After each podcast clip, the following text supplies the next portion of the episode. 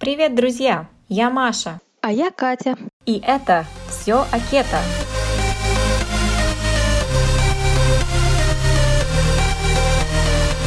Прослушивая данный подкаст, вы соглашаетесь с тем, что информация, содержащаяся в нем, в том числе упоминаемые в нем продукты и добавки, носит информационно-познавательный характер и не является методом лечения или каким-либо еще медицинским указанием к действию для лечения заболеваний. Для использования полученной информации необходимо проконсультироваться с врачом. Данная информация не является медицинской услугой. Слушатель несет полную ответственность за применение полученной информации. Мы будем рады видеть вас в социальной сети Instagram в профиле Маши по адресу ketopower.ru и в профиле Кати happykate.pt, а также на сайте Маши ketopower.ru. Все эти ссылки вы сможете найти в описании этого подкаста. Привет, друзья! Добро пожаловать на пятый эфир подкаста «Все о кето», в котором мы с Катей детально углубимся в тему холестерина великого и ужасного холестерина, которого все боятся. Несмотря на большое количество статей, которые я уже опубликовала, у многих все равно возникают вопросы про холестерин. И первое, что мне пишут, это про общий холестерин, э, и нужны ли статины, и потом у меня на кето вырос ЛПНП, что мне делать, вот такого типа вопросы. Я хотела бы раз и навсегда успокоить вас и эм, объяснить, почему не стоит бояться ЛПНП в частности, и почему весь холестерин полезный, и почему растет ЛПНП на кето. В подкасте э, я ссылаюсь на работу Рональда Крауса. Это врач, э, директор исследовательского центра при Оклендском педиатрическом госпитале, специализирующийся на исследованиях атеросклероза. Он пионер-исследователь холестерина и насыщенного жира, и как насыщенный жир влияет на на наше здоровье. Очень известный человек в сфере исследования атеросклероза. Он разработал анализ, который показывает размер и количество, то есть концентрацию частиц ЛПНП, что обычно не исследуется в обычных анализах. Второе, что я бы хотела сказать про... Мы, мы быстро упоминаем про Николая Аничкова. Николай Аничков был русским исследователем атеросклероза в начале 20 века. В 1913 году в Санкт-Петербурге он поставил очень известный эксперимент на кроликах, которым он скармливал огромное количество холестерина и наблюдал прямую зависимость эм, количества холестерина из пищи с формированием атероскопических бляшек в сосудах. И, собственно, из этих экспериментов эм, все и началось. Поэтому он играет важную роль в истории холестерина, и его стоит упомянуть э, в этой истории. Ну и третий, на кого я ссылаюсь в этом интервью, это Дэйв Фельдман, очень известный исследователь в теме холестерина. То есть он, э, у него есть сайт э, cholesterolcode.com, э, он экспериментировал на себе, поскольку он перешел на кето-диету и заметил, что у него резко повысилось количество ЛПНП. И он начал исследовать на себе, ставить эксперимент на себе исследовать, как влияет количество холестерина из пищи на его анализы холестерина. И э, очень э, интересны эти эксперименты, хотя, конечно, это всего лишь один человек, исследующий сам на себе, так сказать, но все равно э, очень важные выводы сделал. Его теория заключается в том, что частицы ЛПНП, то есть нашего плохого так называемого холестерина, на самом деле выступают в роли как бы автобуса, в котором перевозятся триглицериды.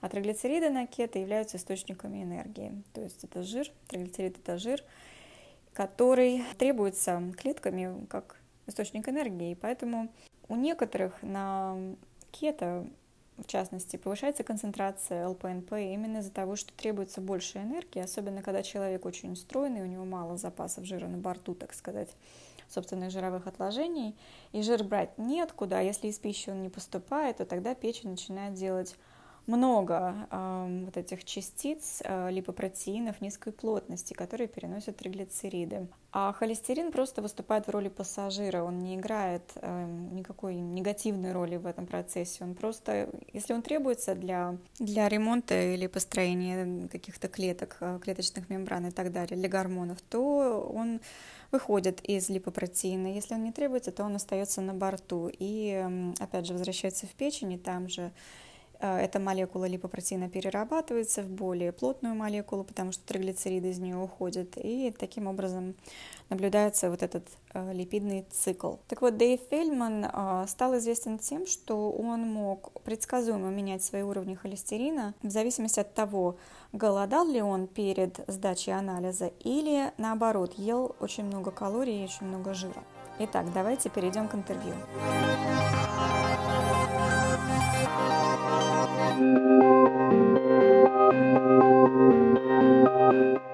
Привет, Кать. Как дела? Привет, Маш. Супер, просто супер готова к новому нашему подкасту. Как у тебя? У меня отлично. Как у тебя там опыт с мясоедством? О, ты знаешь, это был интересный довольно опыт. Ну, это было не чисто мясоедство, это не было зирокарп, это было скорее карнивор. В общем, что я хочу сказать. Придерживаться карнивор диеты вообще не сложно. Это легко и приятно, потому что можно положить сливки в кофе, можно съесть кусочек сыра, сливочное масло, яйца, ну и, конечно, много-много всякого разного мяса. Это все очень вкусно, очень прекрасно. Это очень классно снижает аппетит. Я практически не готовила, очень мало ела, потому что очень быстро приходило насыщение. То есть такая, знаешь, можно сказать, разгрузочная неделя детокс.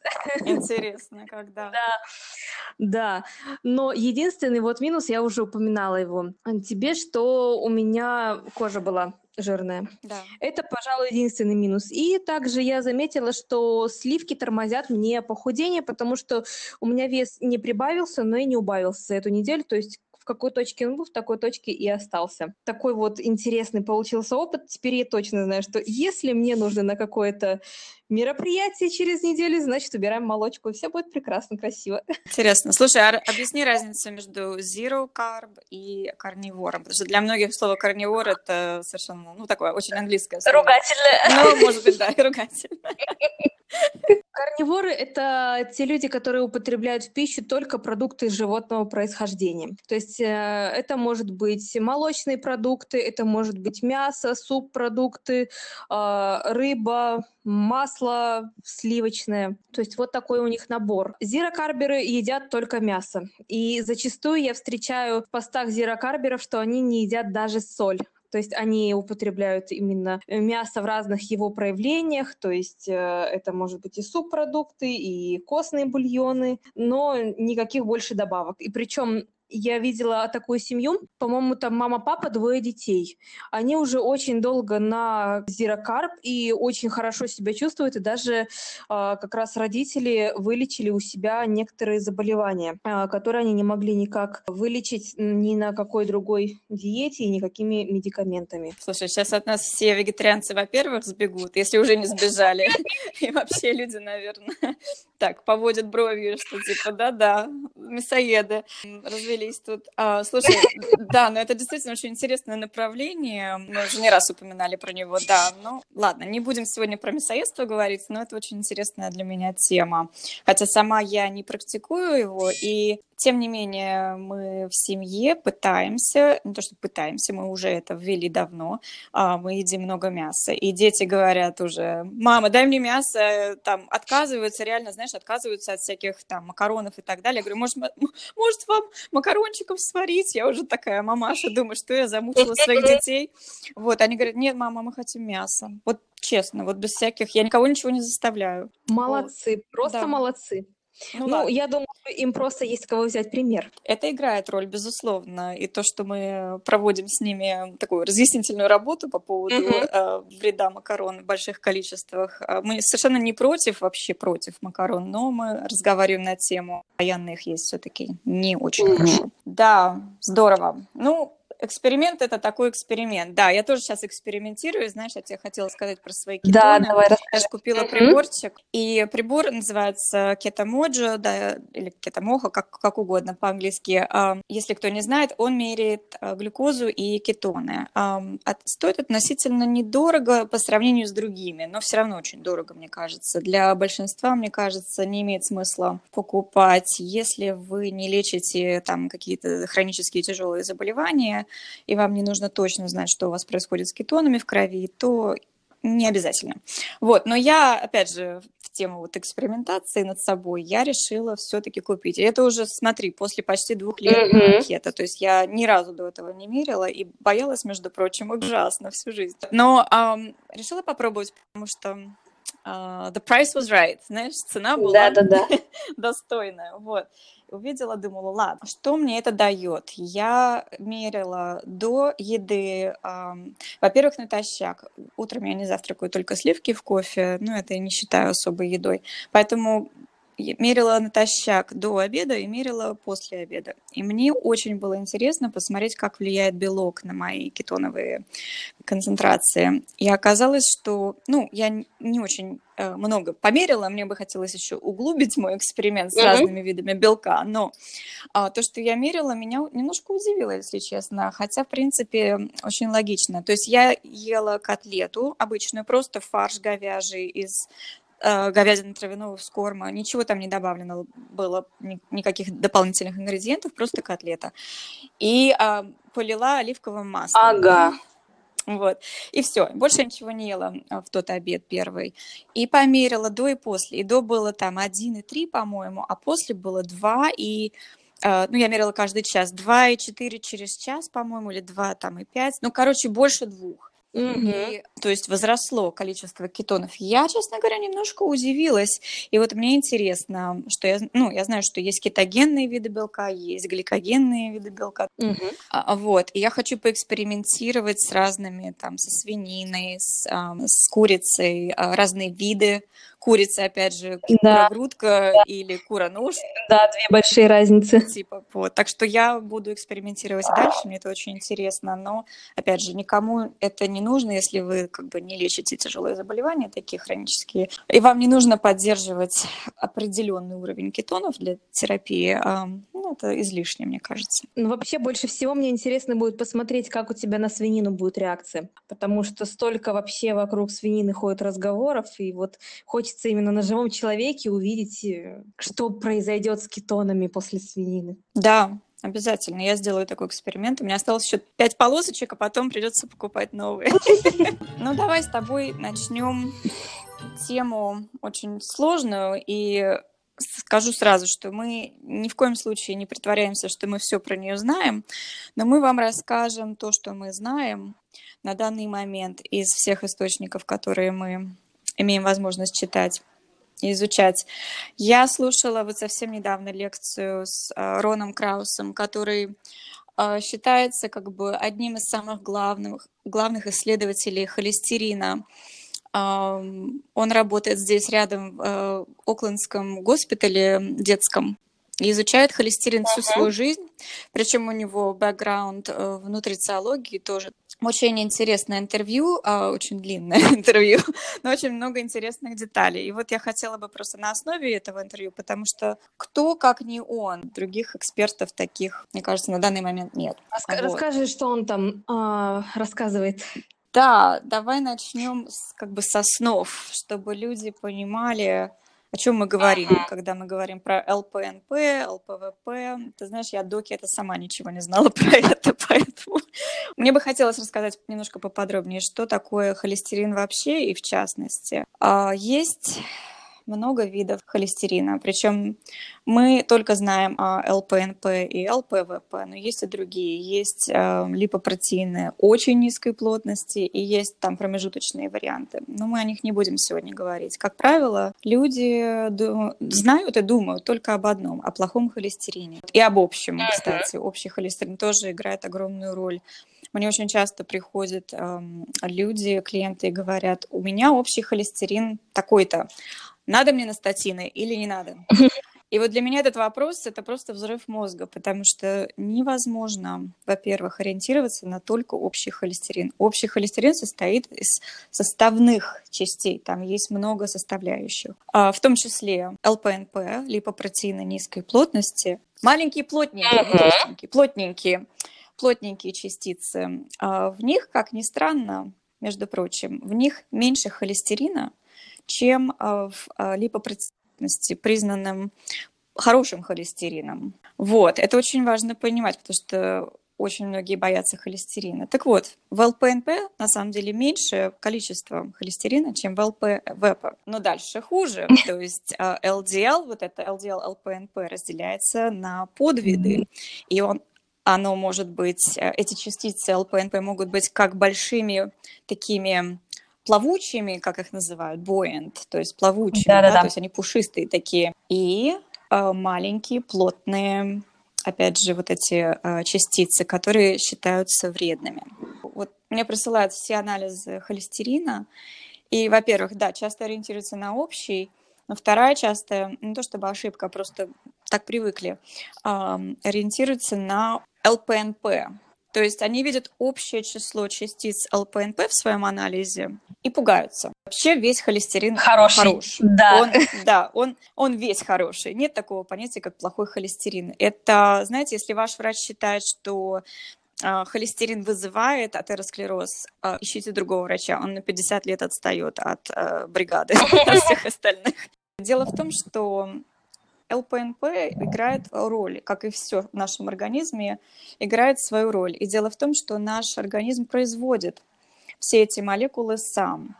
А то, что мы потребляем из пищи, это буквально 15-20% от общего числа частиц холестерина, который циркулирует в нашем организме. Да, и нужно сказать, что отказ от жирной пищи, от э, пищи животного происхождения, где много холестерина, не приводит к снижению уровня холестерина. Наоборот, организм начинает его еще больше производить, потому что что-то произошло не так, ему не хватает, и организм пытается это все восполнить. И более того, есть очень интересное такое сравнение. А, сравнивают показатели холестерина в крови нормы для коров. Коров же не едят э, животную пищу, они же питаются только травой. И для, да. для коров норма холестерина такая же, как и для людей. Вот, вот самое забавное. Может быть, они кроликов едят где-то тайком?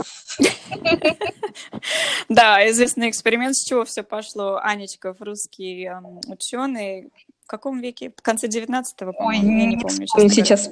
Он кормил кроликов э, огромным количеством холестерина содержащей пищи. То есть кролики, опять же, травоядные животные. Он их пичкал, пичкал, пичкал холестерином. И, конечно, у них там печень вообще сошла с ума, наверное.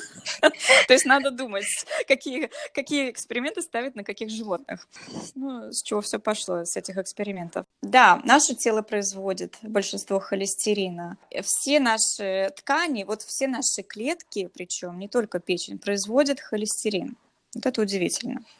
Да, нельзя недооценивать вообще важность холестерина для человеческого организма, потому что это же один из основных антиоксидантов наших любимых холестерин. Да, и он участвует в построении мембран клеток, да. в построении любых гормонов. Витамин D тоже там же в этой же да. связке, половые гормоны, гормон стресса угу. тоже холестерин регулирует.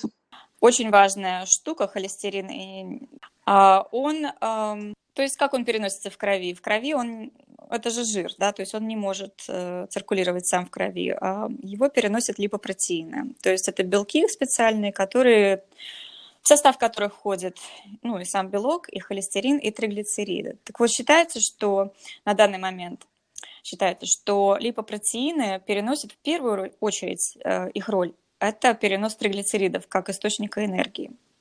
Потому что триглицериды распадаются на жирные кислоты и служат энергией. Вот, это важно понимать. А холестерин, как пассажир вот в этом такси, да. так сказать, липопротеиновом, он путешествует вместе с триглицеридами и может как использоваться, так и не использоваться по нуждам тела. Если тело считает, там надо где-то что-то починить, холестерин запрашивается из этой молекулы либо, э, липопротеина. Если не нужно, он просто продолжает циркулировать в этой молекуле липопротеина, возвращается в конце концов в печень, там печень его, как это, recycling, да, да перерабатывает. Да, и э, превращает, как правило, в более мелкую молекулу э, липопротеиновую. То есть отсюда и происходит формирование очень э, маленьких плотных частиц, потому что триглиды уходят, а печень а, как бы уменьшает их размер, и остается только холестерин и белок. Вот, но дело в том, что они липкие, они очень липкие становятся и прилипают к стенкам сосудов. Но вот почему они туда прилипают, это другой вопрос. Да, но и смотри, они же не липнут к стенкам здоровых сосудов. Как правило, uh-huh. А, атеросклероз возникает не потому, что холестерин там плавает, а потому что возникло какое-то повреждение, и холестерин, как пожарный, пошел тушить это повреждение и прилепился.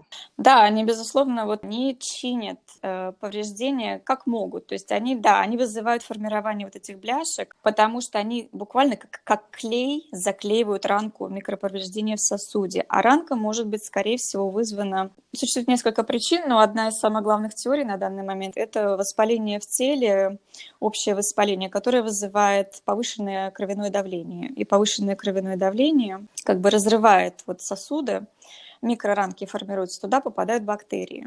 Те же бактерии, которые вызывают там, воспаление легких, такого типа заболеваний. Естественно, иммунитет бросает туда и лейкоциты, и холестерин, чтобы залепить все это дело, всю эту ранку. А потом, когда вскрывают тело человека, который умер от атеросклероза или там от инфаркта, от инсульта, а находят в этих местах как раз лейкоциты, бактерии угу. и холестерин. Кстати, хотелось бы отметить такой момент, что неправильно было бы думать, что холестерин, вот он как жир в трубах, э, показывает часто сравнение, что наши сосуды – это как э, вот трубы сточные, и там вот так же жир оседает. Э, это не совсем правильное представление, потому что тело уже умершего человека имеет более низкую температуру, чем тело живого человека, и при температуре нашего тела, когда мы живем и здравствуем, чувствуем, жир не может застыть вот так и прилепиться. Это такая да. вот одна тоже страшилка большая, в которую, к сожалению, люди верят. Ты знаешь, это то же самое, что от жира жиреют. Это да. то же самое. От холестерина, да, клеятся сосуды. Да, видимо, а, от шпината мы станем зеленые. От шпината зеленеют, это точно. А, когда вы смотрите на свои анализы, нельзя смотреть на ЛПНП. Почему? Потому что, как правило, его измеряют по формуле. То есть его выводят по формуле, называется формула Фридвальда, довольно распространенный способ измерения ЛПНП. То есть меряют что? Меряют э, хороший холестерин ЛПВП, меряют триглицериды, э, и Остальное выводит по формуле, ЛПНП выводит по формуле. Почему нельзя на это ориентироваться? Потому что если у вас нет анализа, который довольно очень редко встречается, который может подсчитать количество и размер частиц ЛПНП, невозможно сказать, что у вас там с ЛПНП по-настоящему происходит. Вполне возможно, и так часто бывает, что на кето-диете увеличивается размер ЛПНП, и их становится больше. И приходят, э, ну, ко мне в том числе и во многие другие инстанции, говорят, у меня на кето повысился ЛПНП, страшно, жуть. Да. Но, не зная размера и количества частиц, вот этих вот больших и плавающих, так сказать, частиц, и вот маленьких плотных, вы никогда не узнаете правды. Поэтому не ориентируйтесь на то, что вам высчитали по формуле Фридвальда. Это не точное измерение. Да, и на самом деле нет ни одного исследования, которое бы показывало, что э, уровень э, холестерина в крови как-то за, связан с риском сердечно-сосудистых заболеваний.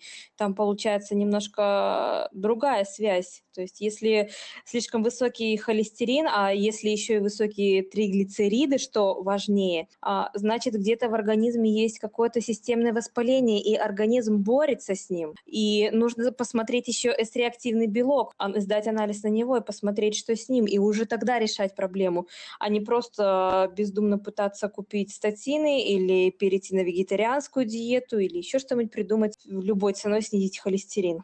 Да, прекратить есть яйца. Да, желточек, желточек, это же холин, это же наша печень. А чтобы все в порядке было с холестерином, нужна здоровая печень. Слушай, ты читаешь мои мысли, я только что хотела сказать, что самое лучшее, чтобы предсказать э, риск атеросклероза, я не врач, конечно, но все, что я читаю, сводится к этому. Нужно смотреть не один показатель, и даже не общий холестерин, а нужно смотреть на несколько вещей, которые действительно измеряются. Во-первых, эм, риск э, атеросклероза – это низкий ЛПВП, раз, э, высокие триглицериды, два, и большое количество вот этих плотных частиц ЛПНП, которые, к сожалению, не всегда измеряются. Но хотя бы низкий ЛПВП и высокие триглицериды вот, э, в сочетании.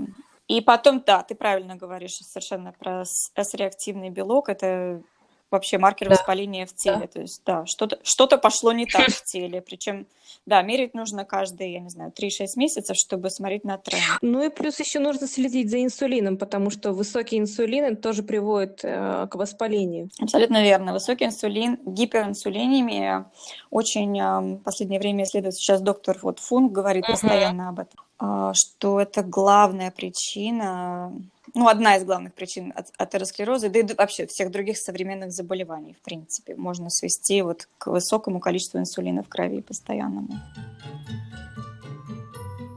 Так, давай поговорим про статины, потому что, опять же, часто слышу, что вот, у меня общий холестерин такой-то, нужно мне принимать статины, особенно в России, насколько я понимаю, вообще ужас, их можно купить в аптеке, это да, так? Да, на самом деле везде при малейшем риске, как врачи считают э, в поликлиниках атеросклероза, то есть э, если общий холестерин там больше 7 или больше 6 даже, э, пытаются прописать статины просто, чтобы снизить именно уровень холестерина, хотя на самом деле это приведет только к тому, что у людей э, испортится гормональный фон, и будет больше риск раковых заболеваний. Да там куча сайд-эффектов, то есть симптомов. Смотри, диабет второго типа, это раз, особенно у женщин. А, знаешь, сколько женщин? 30-40% э, здоровых женщин, если у них только повышенный холестерин, а если они начнут принимать статины, у них разовьется диабет второго типа. Угу. Вот такая статистика. А потом, опять же, риск э, болезни сердца. Как да, очень удивительно, что именно употребление статинов как раз связывают э, с атеросклерозом. Что, да, что лечим, то и калечим. Удивительно. Потом еще одна э, такая штука, как э, дегенерация мышц тоже возможно, но при длительном употреблении статинов, э, что тоже, конечно же, повлияет на общее здоровье статины налаживают как бы работу вот этих рецепторов ЛПНП в печени. То есть, по идее, может быть, они что-то и улучшают. Но исследования нам показывают, что статины влияют, скорее всего, на... То есть они уменьшают количество хорошего холестерина больше, чем они уменьшают количество вот этого плохого холестерина, очень плотного, очень маленького, маленькие частицы холестерина. Поэтому статины нужно назначать только в самых крайних случаях. Вот если у человека абсолютно точно есть риск развития там, инфаркта, инсульта, в таких случаях, скорее всего, вам врач назначит статины. Опять же, врач назначит, не вы да. себе назначите. Для меня это стало откровением, когда я это услышала, что действительно вот одна из моих клиенток, она говорит, я уже давно на статинах. Я спросила, почему? Она говорит, у меня было там холестерин выше нормы, и я пошла и начала их принимать сама. сама. О, боже да. мой женщины, девушки, особенно девушки в детородном возрасте, холестерин играет огромную роль в формировании ваших гормонов. Если вы будете принимать статины без назначения. Пожалуйста, посоветуйтесь хотя бы с врачом, который понимает, что такое холестерин на самом деле. Да, потому что можно задавать врачу вопросы, не просто отказываться от походов к врачу или наоборот э, слепо следовать рекомендациям, а задавать вопросы, спрашивать, а почему у меня мог повыситься холестерин, а для чего мы его снижаем, а какие побочные эффекты могут быть. То есть докапываться, угу. докапываться до сути. Мы говорили про несколько маркеров э, риска развития болезни сердца. Еще раз пробегусь. То есть если у вас повышенные триглицериды, понижен ЛПВП и повышенный С-реактивный белок, вот это сигналит о том, что у вас там что-то не так, эм, и нужно обследоваться. Кето-диета,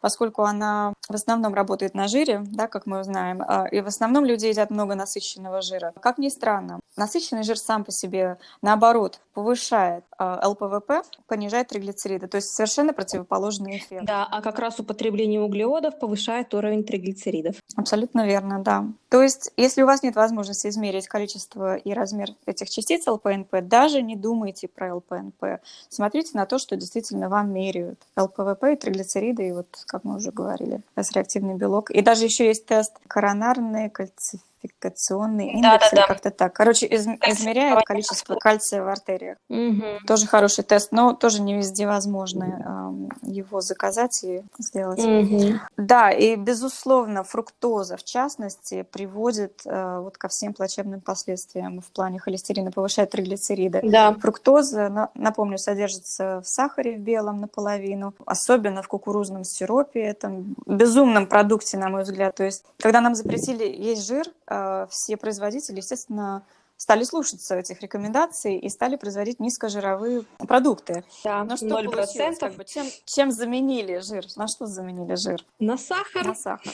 В любом виде, причем сахара э, вы никогда не узнаете на самом деле, что там на самом деле содержится. У сахара там 1200 названий. Химики, инженеры на фабрике очень хорошо об этом позаботились, чтобы вы никогда не узнали, есть ли у вас там сахар в продуктах или нет. Да, некоторые вот. энтузиасты даже придерживаются такого мнения, что если я э, вижу на упаковке какой-то ингредиент, я не знаю его название, и мне надо, надо погуглить, насколько он безопасен, я просто не покупаю этот продукт. Угу. Такой супер радикальный метод, конечно конечно, но рабочий, я думаю. Ну вот доктор а, Рон Краус а, рассказывал нам, он участвовал в формировании рекомендаций. Он говорит, что очень сложно, и ему прямо больно. Он говорит, мне больно, потому что у меня есть нутрициологический опыт, то есть э, обучение, то есть он понимает нутрициологию. Он говорит, мне больно видеть то, что у нас на данный момент нет исследований, доказывающих, что вот, например, кето-диета или любая низкоуглеводная диета гораздо более эффективная и лучшая для здоровья, потому что NIH, то есть Национальный институт, э, институт здоровья американский, они убрали все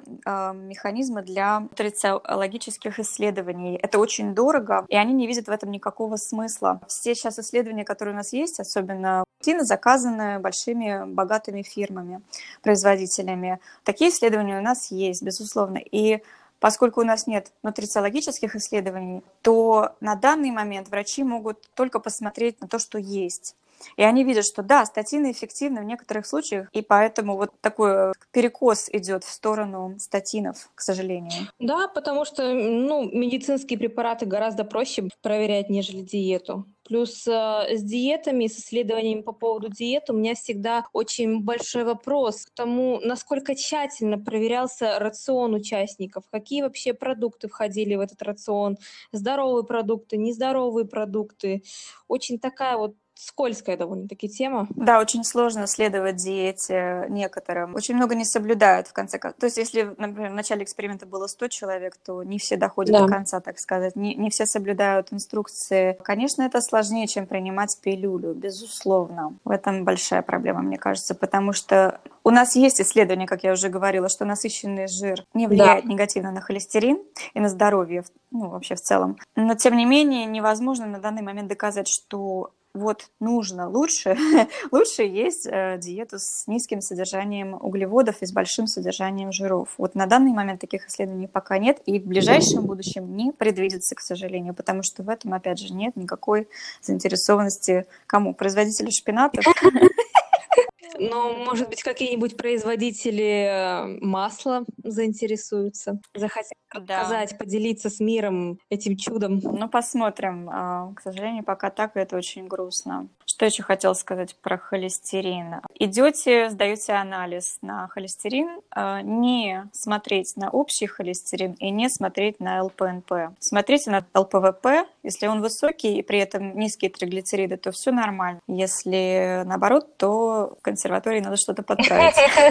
Еще на кето действительно увеличивается количество ЛПНП, пусть вас это не пугает, это, я понимаю, что это ужасно страшно, из-за этого повышается и общий холестерин, но без возможности измерить количество и размер частиц ЛПНП, это вам ничего не скажет, поэтому знайте, что это не страшно, что, скорее всего, повысился размер частиц ЛПНП, и это хорошо. Тем не менее, вот что я еще хотела оговорить. Есть вот Дэйв Фельдман, как раз я хотела про него сказать, он в числе тех самых редких людей, которые реагируют на большое количество насыщенного жира в диете. Называется по-английски hyper responders, то есть он мерил и размер, и количество ЛПНП, и у него действительно повысилось количество мелкого плотного ЛПНП. Да, вот как раз хотелось сказать, что если есть такая необходимость снижать, то можно просто сделать немножко баланс, сдвинуть в сторону а, ненасыщенных жиров, добавить побольше омега-3 и следить за омега-6. Потому что что у нас растительные масла делают с сосудами? Напомни, пожалуйста. Ну, я скажу.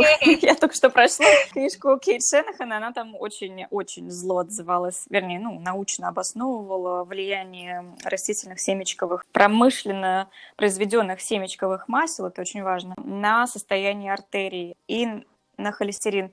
Она говорила о том, она полкниги про это говорит, что растительные семечковые масла а, как раз и приводят к атеросклерозу. То есть две причины возможны. Глюкоза, то есть повышенный инсулин, и воспаление из-за этого. И растительные семечковые масла, большое количество провоспалительных омега-6 в этом масле, и воспаление опять же. То есть общее воспаление из двух источников.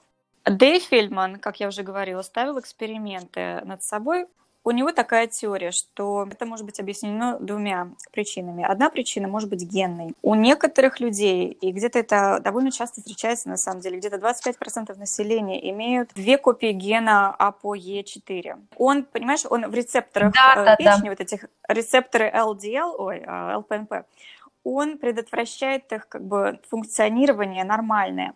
Они не могут перерабатывать вот эти мелкие плотные частицы так же эффективно, как у здорового человека.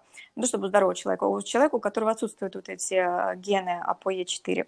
Так что, к сожалению, если вы не сдадите свои гены на анализ, вы этого никогда не узнаете. Но Катя совершенно права. Если у вас на кето или на низкоуглеводки. Короче, если вы едите слишком много насыщенного жира, и при этом у вас ЛПНП резко скакнул вверх, то благоразумным будет э, изменение своего рациона в сторону э, увеличения мононас... мононенасыщенных жиров, таких как оливковое масло и оливки, и уменьшению количества насыщенных жиров. Вот это будет благоразумно, и потом можно будет сдать анализ и посмотреть, что, скорее всего, я уверена, что у вас, наоборот, все наладится в таком случае.